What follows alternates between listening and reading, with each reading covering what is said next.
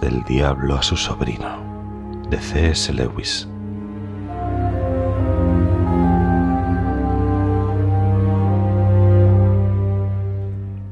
Mi querido orugario,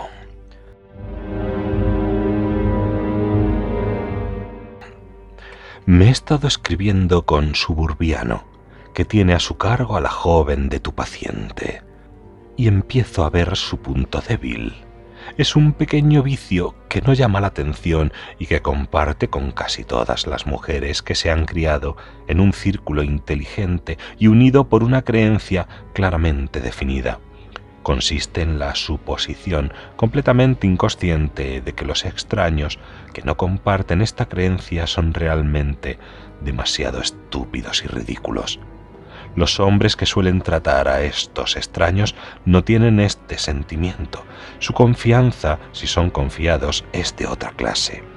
La de ella, que ella cree debida a la fe, en realidad se debe en gran parte al mero contagio de su entorno no es de hecho muy diferente a la convicción que tendría a los diez años de edad de que el tipo de cuchillos de pescado con que se usaban en la casa de su padre eran del tipo adecuado, o normal, o auténtico, mientras que los de las familias vecinas no eran en absoluto auténticos cuchillos de pescado.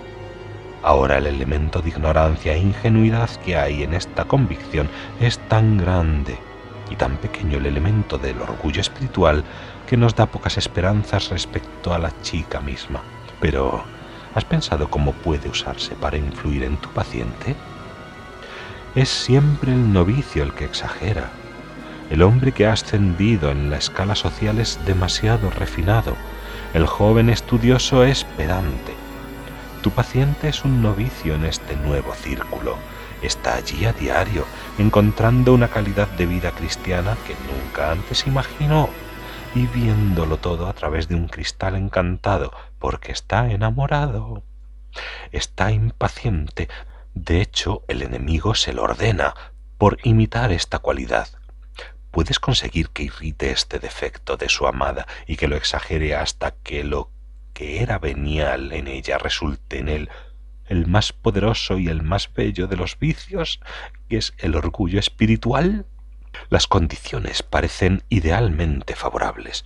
El nuevo círculo en que se encuentra es un círculo del que tiene la tentación de sentirse orgulloso por muchos otros motivos, aparte de su cristianismo. Es un grupo mejor educado, más inteligente y más agradable que ninguno de los que ha conocido hasta ahora. También está un tanto ilusionado en cuanto al lugar que ocupa en él. Bajo la influencia del amor puede considerarse todavía indigno de ella, pero está rápidamente dejando de sentirse indigno de los demás. No tiene ni idea de cuántas cosas le perdonan porque son caritativos, ni de cuántas cosas le aguantan porque ahora es uno de la familia. No se imagina cuánto de su conversación, cuántas de sus opiniones ellos reconocen como ecos de las suyas. Aún sospecha menos cuánto del gozo que siente con esas personas se debe al encanto erótico que para él esparce la chica a su alrededor. Cree que le gusta su conversación y su modo de vida a causa de alguna concordancia entre su estado espiritual y el suyo cuando de hecho ellos están tan mucho más allá que él que si no estuviera enamorado, se sentiría meramente asombrado y repelido por mucho de lo que ahora acepta. Es como un perro que se creyese que entendía de armas de fuego porque su instinto de cazador y su cariño a su amo le permiten disfrutar de un día de caza.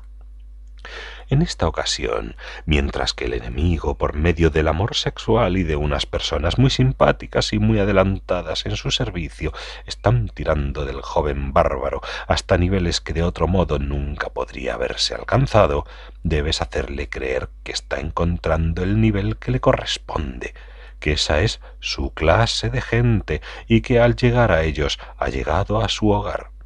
Cuando vuelva de ellos a la compañía de otras personas las encontrará aburridas, en parte porque casi cualquier compañía a su alcance es de hecho mucho menos amena, pero más todavía porque echará de menos el encanto de la joven. debes enseñarle a confundir este contraste entre el círculo que le encanta y el círculo que le aburre con el contraste entre cristianos y no creyentes. Se le debe hacer sentir, más vale que no lo formule con palabras, qué distintos somos los cristianos y por nosotros los cristianos debe referirse en realidad a mi grupo y por mi grupo debe entender no las personas que por su caridad y humildad me han aceptado, sino las personas con que me asocio por derecho. Nuestro éxito en esto se basa en confundirle. Si tratas de hacerle explícita y reconocidamente orgulloso de ser cristiano, probablemente fracasarás. Las advertencias del enemigo son demasiado conocidas. Si por otra parte dejas que la idea de nosotros los cristianos desaparezca por completo y meramente le haces autosatisfecho de su grupo, producirás no orgullo espiritual, sino mera vanidad social, que es en comparación un inútil e insignificante pecadillo. Lo que necesitas es mantener una furtiva autofelicitación, interfiriendo todos sus pensamientos y no dejarle nunca hacerse la pregunta ¿De qué precisamente me estoy felicitando? La idea de pertenecer a un círculo interior, de estar en un secreto, le es muy grata. Juega con eso, enséñale, usando la influencia de esta chica en sus momentos más tontos, a adoptar un aire de diversión ante las cosas que dicen los no creyentes. Algunas teorías que puede oír en los modernos círculos cristianos pueden resultar útiles. Me refiero a las teorías que basan la esperanza de la sociedad en algún círculo interior de funcionarios, en alguna minoría adiestrada de teócratas. No es asunto tuyo si estas teorías son verdaderas o falsas, lo que importa es hacer del cristianismo una religión misteriosa, en la que él se sienta uno de sus iniciados te ruego que no llenes tus cartas de basura sobre esta guerra europea. Su resultado final es sin duda de importancia, pero eso es asunto del alto mando. No me interesa lo más mínimo saber cuántas personas han sido muertas por las bombas en Inglaterra. Puedo enterarme del estado de ánimo en que murieron por la oficina destinada a este fin. Que iban a morir alguna vez ya lo sabía. Por favor, mantén tu mente en tu trabajo.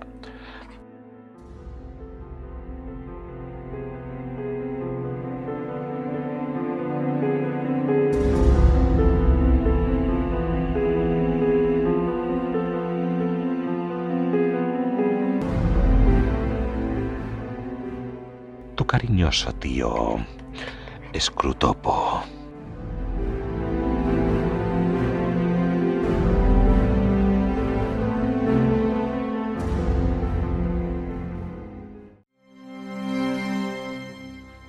Cartas del Diablo a su sobrino, de C.S. Lewis.